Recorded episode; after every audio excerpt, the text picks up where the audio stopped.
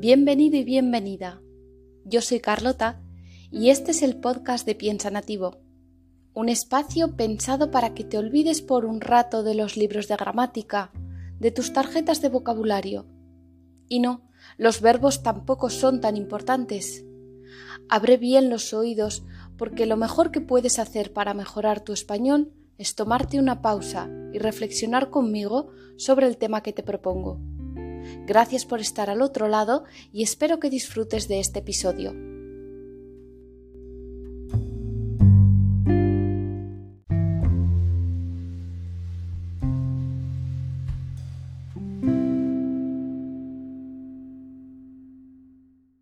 Buenos días, buenas tardes o buenas noches. Estés donde estés, bienvenido al episodio de hoy. No se me ha ocurrido un tema mejor para esta semana que ya empieza a ser muy veraniega aquí en España que hablar del turismo.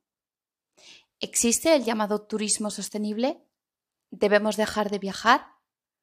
¿Estamos haciendo oídos sordos a este debate solo para salvar nuestras vacaciones? Hacer oídos sordos, imagínate, significa no querer escuchar, hacer como si no sucediera nada. Espero que este episodio no te pille con las chanclas y la toalla rumbo a Mallorca. Y si es así, bueno, pues póntelo y disfruta del camino. No os descubro nada si os digo que España bate récords en el tema del turismo. No lo hacemos en otros campos, pero en este sí. Más aún después de la pandemia. Todavía hay una especie de euforia con la idea de irnos de vacaciones, como si nos hubieran robado unos años de vida y ahora tuviéramos que cobrárnoslos.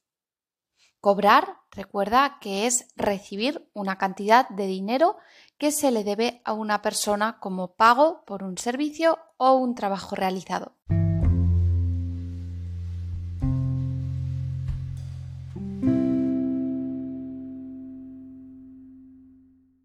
Más o menos en España tenemos 75 millones anuales de visitantes. En cinco años el turismo internacional ha crecido más de un 30%. Y a la par de esto, es decir, a la vez, al mismo tiempo, se ha extendido la turismofobia. Recientemente el diario británico The Independent situó a Barcelona como uno de los ocho destinos que más odia a los turistas. Merece la pena hablar de esta ciudad porque es uno de los ejemplos más paradigmáticos que existen en España sobre este tipo de turismo y sobre las reacciones que genera en los ciudadanos. Las razones de ese odio, si es que puede llamarse así, son múltiples. Pueden ir desde el siempre molesto problema de no poder caminar por algunas calles de tu ciudad, como sucede alrededor de la Sagrada Familia, hasta los problemas de convivencia, derivados del hecho de que las personas que habitan un lugar lo hacen con objetivos muy diferentes, unos para vivir su vida y otros para descansar o pasárselo bien. Y tal vez estos, los últimos, sean los más molestos para los habitantes de una de las ciudades más visitadas del mundo. Además, ya hemos hablado aquí del archiconocido problema con la vivienda, cuestión que no hace más que empeorar el turismo masivo. Ante la posibilidad de poner pisos turísticos, nadie quiere alquilar a largo plazo. La oferta de pisos disponibles se reduce y con ello los precios se elevan. Toda una espiral. Por cierto, ¿te ha llamado la atención eso de archiconocido? Archi es un prefijo de origen griego que cuando va junto con adjetivos quiere decir muy, demasiado y en general intensifica lo que dice el adjetivo. Por ejemplo, archimillonario, archisabido o archiconocido. Según una encuesta del Ayuntamiento de Barcelona, a pesar de que una abrumadora mayoría de ciudadanos, el 86,7%, considera que el turismo es beneficioso, casi la mitad cree que se está llegando al límite. Aquí hay un concepto que me ha parecido muy adecuado a la hora de hablar de la turismofobia, que es el índice de irritabilidad. En los años 70, el índice de irritabilidad de Doxey trazó las reacciones que cambian con el tiempo tanto de los residentes y de las empresas locales ante la presencia de turistas. Según él, por lo general hay cinco etapas en este cambio de actitud. Es algo así como las etapas del duelo. ¿Sabes lo que es el duelo? Es ese proceso por el que pasamos las personas cuando hemos perdido a alguien, generalmente por causa de un fallecimiento. Se supone que las personas pasamos de la euforia primera a la apatía, después a percibir las molestias, a sentir el antagonismo, que sería aquí donde se encuentran las personas con una turismofobia elevada, hasta la tan ansiada aceptación. Hay muchas voces que señalan que este odio debería más bien ser dirigido a las políticas turísticas, más que a los turistas propiamente dichos, pues son, en definitiva, las que están promoviendo el crecimiento económico sin control, sin ningún límite, a costa de la calidad de vida de sus ciudadanos. A costa de es una locución que quiere decir que algo se consigue gracias a, a base de o a expensas de algo o alguien, es decir, a pesar de su perjuicio.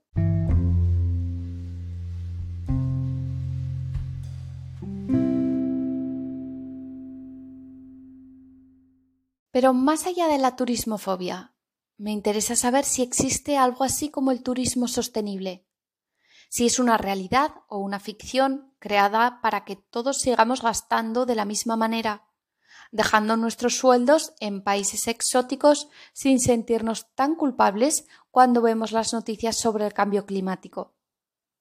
El boom de viajeros complica, sin lugar a dudas, el compromiso de reducir a la mitad las emisiones de CO2 en 2030, especialmente por el transporte, y agrava los problemas de escasez de recursos como el agua. Agravar quiere decir hacer algo más grave, más problemático. Agravar seguiría el mismo patrón de otras palabras como alejar, agrandar o acercar. Sin embargo, parece que nadie quiere ponerle coto y tal vez influye este dato. Y es que el sector turístico contribuyó el año pasado al 61% del crecimiento económico y supone en torno al 12% del Producto Interior Bruto español y otro tanto del empleo. Es decir, es uno de los sectores económicos que son absolutamente vitales para una economía como la española, con todos los problemas que generan la dependencia a este sector. Por cierto, no sé si conocías esta manera de decirlo o no.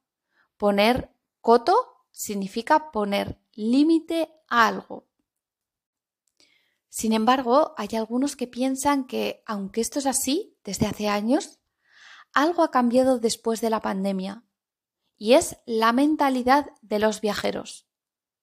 Dicen, según el artículo que adjunto en la transcripción, que cada vez son más conscientes del impacto de esta industria en el entorno y que además están dispuestos a pagar más si se aseguran de que los hoteles a los que van y los medios de transporte que utilizan son más sostenibles.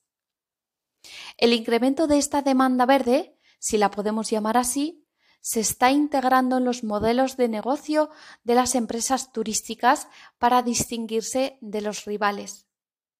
Según los expertos, se están llevando a cabo grandes inversiones para mejorar la gestión del agua, la energía y los residuos para equiparar el consumo de un turista con el de un residente, mientras que en el ámbito de la movilidad se está haciendo mucho menos.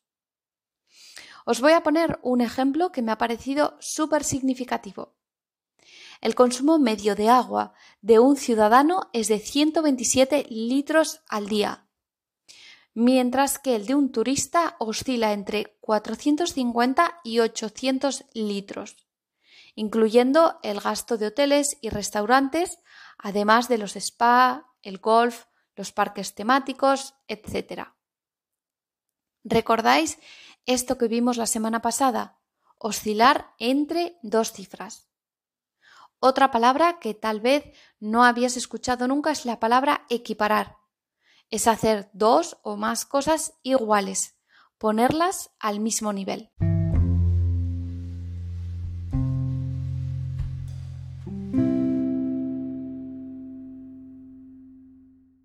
Sobre esta cuestión del turismo sostenible ha habido una cuestión fundamental que es el salto generacional. Y es que no es un secreto que la preocupación por el medio ambiente ha ido creciendo con los millennials se ha puesto de moda la idea de que se debería de viajar más cerca, haciendo turismo de proximidad o de kilómetro cero. Estos términos se han popularizado en los últimos años. Por ejemplo, también cuando hablamos de comida podemos decir comida de proximidad. Se pretende promover que se viaje lo más cerca posible, evitando el uso de medios tan contaminantes como el avión. Pero no solo eso, sino que también se achaca a estas nuevas generaciones un cambio de mentalidad sobre cuándo viajar.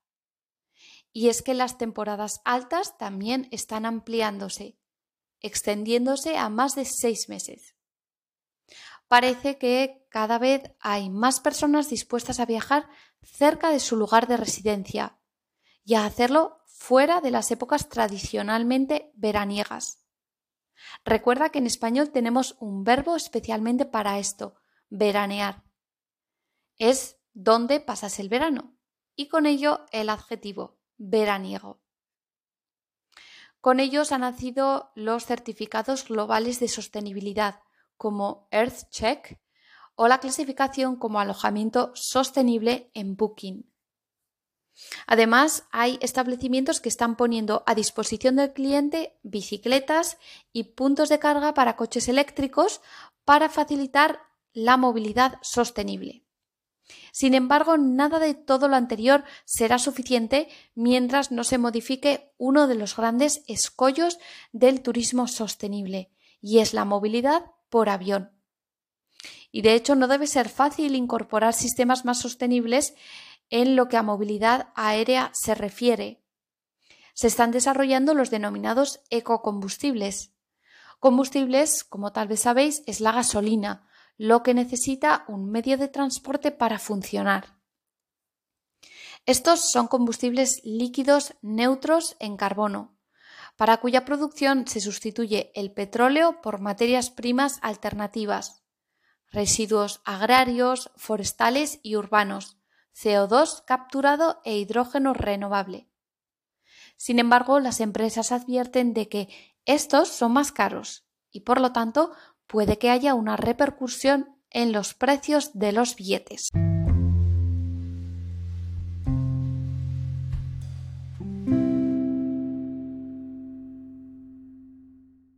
Entonces, ¿se puede o no se puede hacer turismo sostenible?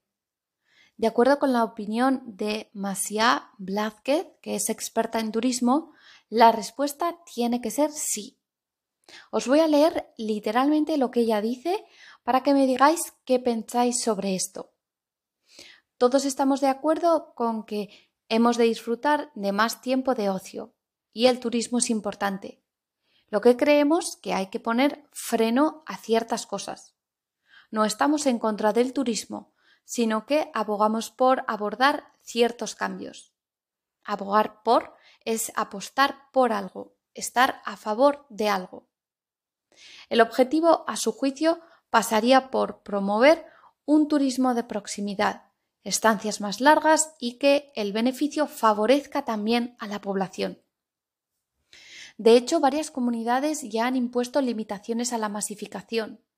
Por ejemplo, Baleares ha restringido a tres el número de cruceros diarios y hace un año aprobó una ley que establece mecanismos para eliminar parte de las 625.000 plazas turísticas que hay en las islas, prioritariamente en hoteles obsoletos de una o dos estrellas.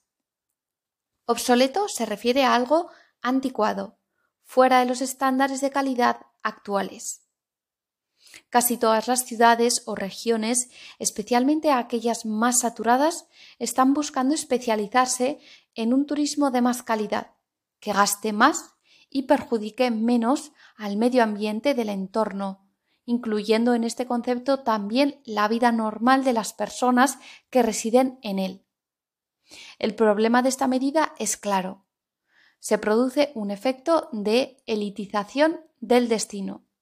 Es decir, solo un determinado tipo de personas con rentas muy concretas van a poder permitirse el lujo de viajar. Aunque también hay expertos que señalan que incrementar la calidad del turismo no es siempre sinónimo de sostenibilidad. Por ejemplo, un hotel de cinco estrellas puede llegar a consumir hasta cuatro veces más agua que uno de baja calidad. El debate está servido. ¿Y tú qué piensas? ¿Hay que promover el turismo de calidad a una costa de que sea más caro? ¿Deberíamos dejar de viajar? ¿Te preocupa la huella ambiental que dejan tus vacaciones? Escríbeme en piensanativo.gmail.com. Estoy deseando leerte. Y hasta aquí el episodio de hoy. Espero que lo hayas disfrutado. Si deseas la transcripción, puedes darte de alta en Patreon, donde iré subiendo cada semana las transcripciones del podcast y os propondré un tema sobre el que reflexionar por escrito. Podéis mandarme vuestras respuestas. Espero que pases una semana estupenda y nos encontremos en el próximo episodio.